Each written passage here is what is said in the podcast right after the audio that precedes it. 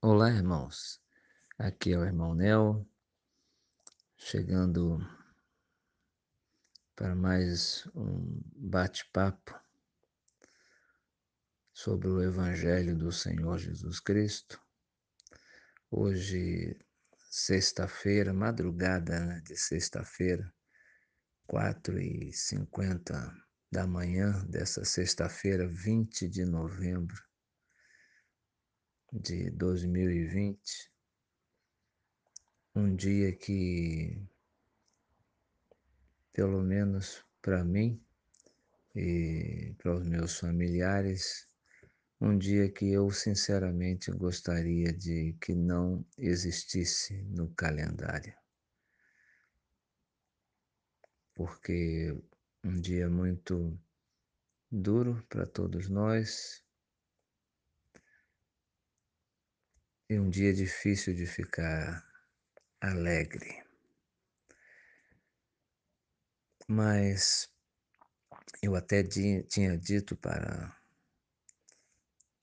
o Cláudio Nascimento que hoje eu não faria ah, uma postagem, né, o áudio do nosso podcast, mas nós não podemos é, parar com o compromisso, porque o nosso trabalho traz essa marca de compromisso e fé. E dentro dessa falta de condição da alma de estar alegre no dia de hoje, eu encontro em, em Lucas, no capítulo 10, no versículo 21, escrito assim que o Senhor Jesus se alegrou no Espírito.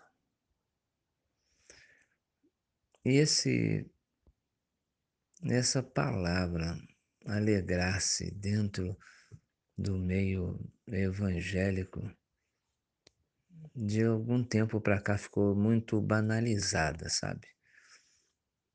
Eu lembro lá desde os dos anos 90, mais precisamente em 1994.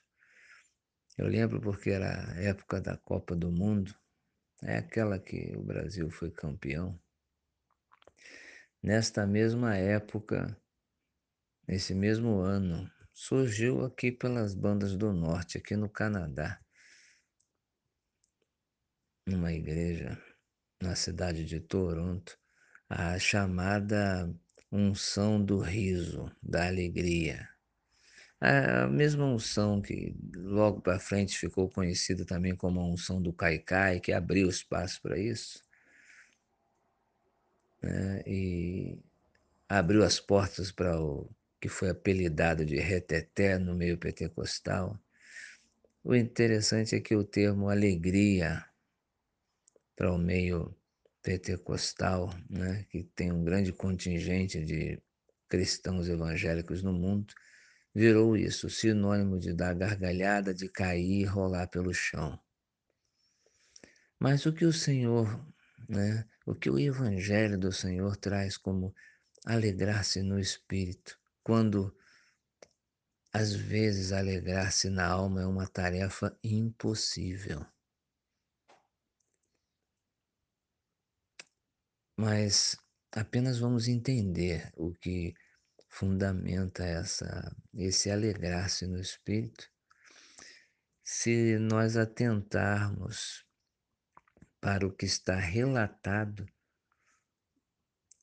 antes, nesse mesmo capítulo 10, antes do versículo 21, lá no início.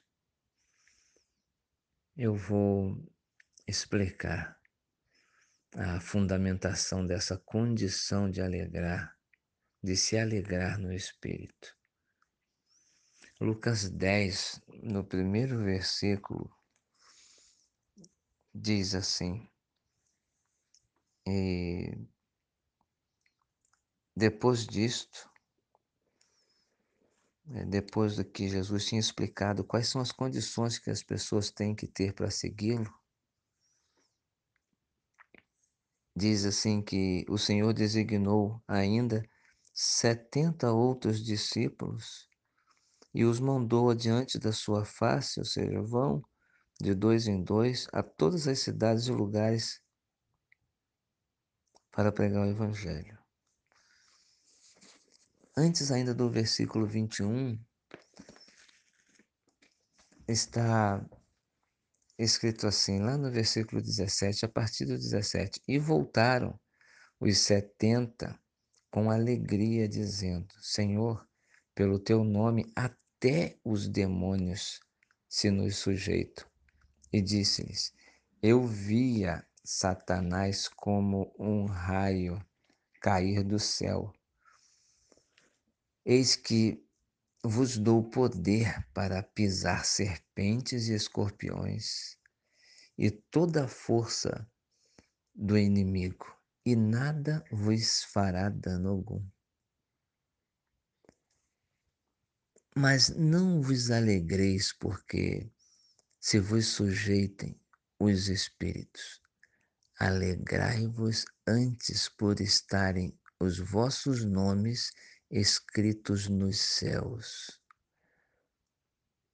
Naquela mesma hora se alegrou Jesus no Espírito Santo.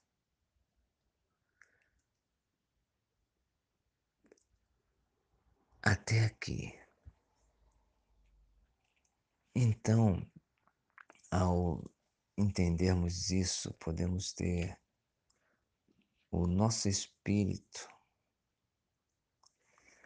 alcançado pela fé, que essa alegria não é sentida através das ferramentas da alma humana, que sempre irá ter a tendência de vivenciar momentos de prazer e conforto através dos sentidos do corpo e desejos da mente. Ou seja, tudo que nos dá prazer é o que a alma deseja experimentar. E tudo que causa sofrimento, a alma repele e procura evitar. Mas a vida e os fatos que ocorrem na nossa existência e também no universo não são levados a efeito para agradar os nossos desejos da alma humana mas sim para agradar os desígnios de Deus. Quando a alma humana entende que a vontade do Criador é ter a sua criação junto com Ele, aí sim, gente, nós podemos começar a entender, a, a assimilar o que é ter alegria no espírito. Eu quero mostrar algumas declarações do Evangelho do Senhor a respeito disso. Marcos, o capítulo 3, versículo 14, diz assim: Designou doze para que estivessem com ele a fim de enviá-los a pregar. Designou, ou seja, escolheu doze para que estivessem com ele. O Senhor, como sendo o próprio Espírito de Deus encarnado, já desde o início, ele escolheu pessoas para estar junto, perto, Vocês lembram daquela oportunidade no Getsemane, ali no momento derradeiro do Senhor na caminhada terrestre dele, quando ele subiu e se afastou um pouco para orar, e levou com ele três discípulos, e os três dormiram. Ele voltou e falou: Poxa, vocês não podem ficar acordados junto comigo, me fazer companhia. O Senhor ele sempre quis ter com ele os seus discípulos. João 17, ainda Evangelho do Senhor, no versículo 24, na oração sacerdotal do Senhor, ele diz assim: Pai, aqueles que me deste, quero que onde eu estiver, eles também estejam comigo, para que vejam minha glória que me deste, porque me amaste antes da fundação do mundo.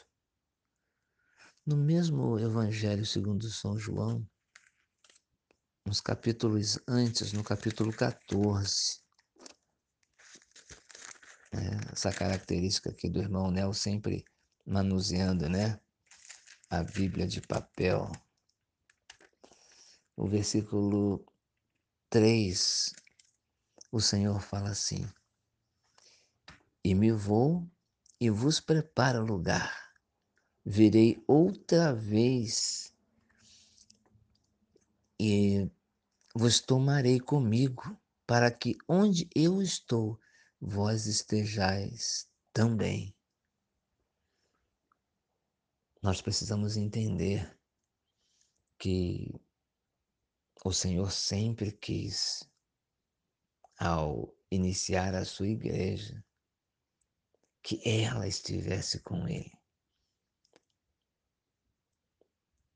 não só lá no momento da grande reunião, quando ele vier no poder da sua glória, mas desde sempre.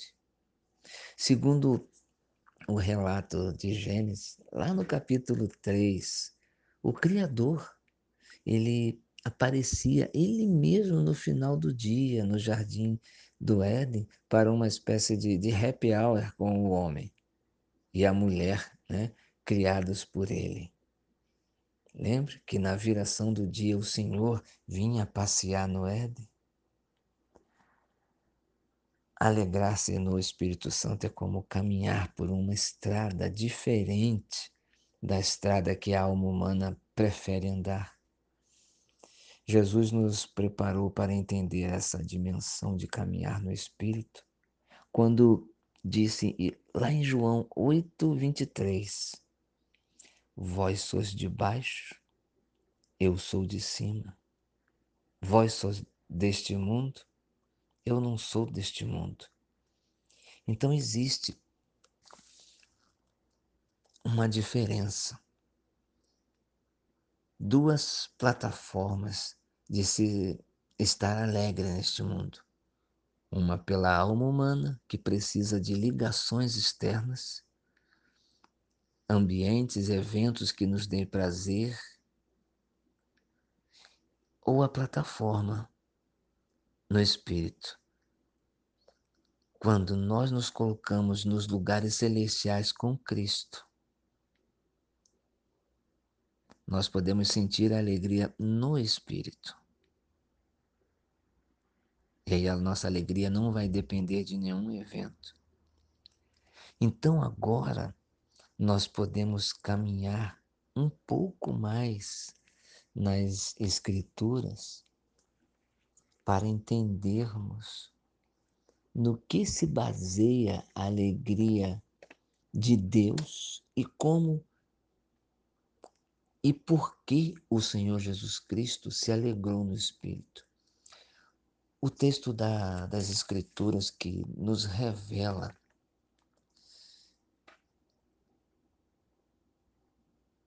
poderosamente a diferença de alegrar-se no espírito é quando o próprio Deus se coloca na cena do ambiente da morte física de um justo, de alguém que no caminho da existência andou na prática do amor, da justiça e do bem. o Salmo 116, 15. Isso acho que podemos até falar de cor. Quão preciosa é para o Senhor Deus a morte do seu justo. Como alguém ter prazer ou sentir que achou uma preciosidade, um bom momento, uma alegria no momento da morte. A alegria espiritual apenas pode ser experimentada, meus amigos, por quem tem a certeza e a confiança de que, mesmo na morte, não se perdeu nada. O Senhor, ele fica alegre e tem prazer na morte do justo, porque esta foi sempre a intenção e o desejo e o motivo da construção da igreja, para que o Senhor de novo pudesse, na viração do dia, no momento em que Ele quisesse, fazer a sua hora feliz, a sua hora alegre, o seu happy hour com o seu povo. O Senhor nunca quis ficar longe do convívio e do contato íntimo com os seus.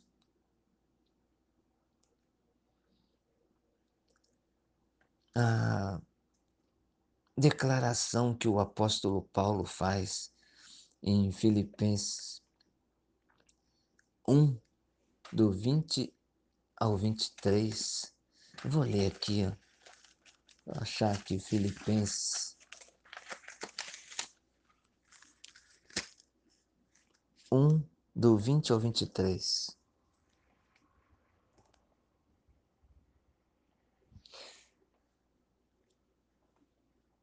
Conforme meu anseio e minha esperança de que em nada serei envergonhado. Antes, com toda a confiança, como sempre, agora também será magnificado Cristo em meu corpo, ou por vida ou por morte. Porque para mim o viver é Cristo e o morrer é lucro. Mas se o viver na carne resulta para mim em benefício da obra, ou seja, né, estar vivo na carne, eu vou poder trabalhar para o reino? Não sei então o que escolher. Pois de ambos os lados me sinto impelido, tendo o desejo de partir e estar com Cristo, o qual é muitíssimo melhor. Essa alegria espiritual, ela só pode ser sentida por quem tem a compreensão de que o desejo de Deus é estar junto com a sua igreja e que o desejo da igreja é estar junto com seu Deus acima de qualquer coisa. Porque, caso contrário, vamos depender apenas da alma para experimentarmos alegrias temporárias. Por mais que dure um ano, dois anos, 50 anos, 70 anos, 73 anos. A alegria da igreja tem de ser no espírito, porque tudo que provém da alma é efêmero, é passageiro. O apóstolo Paulo ainda nos dá outro exemplo. Em Romanos 8, do 37 ao 39. Outro texto muito conhecido, mas que fundamenta essa questão de quem é que pode se alegrar no espírito. Este é o título desse, nossa, desse nosso áudio, desse nosso podcast. Quem é que pode se alegrar no espírito? Mas em todas as coisas somos mais que vencedores por meio daquele que nos amou. Porque estou certo de que nem a morte, nem a vida, nem os anjos, nem os principados, nem as potestades, nem o presente e nem o porvir, nem a altura, nem a profundidade, nem alguma outra coisa criada poderá nos separar do amor de Deus que está em Cristo Jesus, nosso Senhor.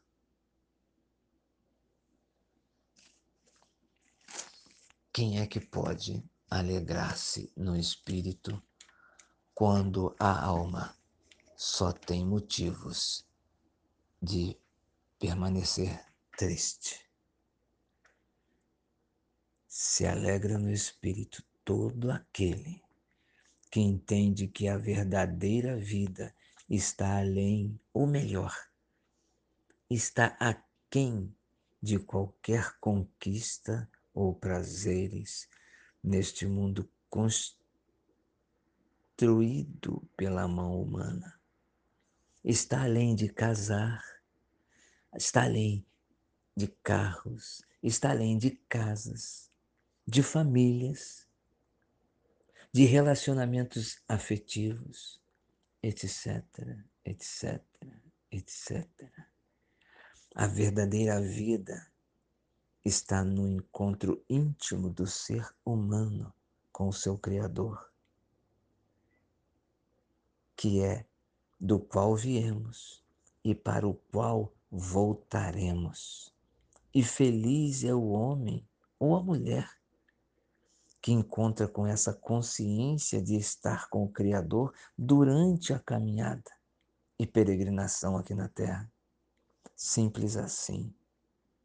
O pó volta ao pó e o espírito volta para o Senhor que o deu. Quem é que pode se alegrar no Espírito. Fique na paz. Que o Senhor nos abençoe e nos conforte quando a alma só achar motivos para tristeza. E o Espírito do Senhor testifica com o nosso espírito que somos filhos de Deus, pois dele viemos e para ele voltaremos. Um grande abraço.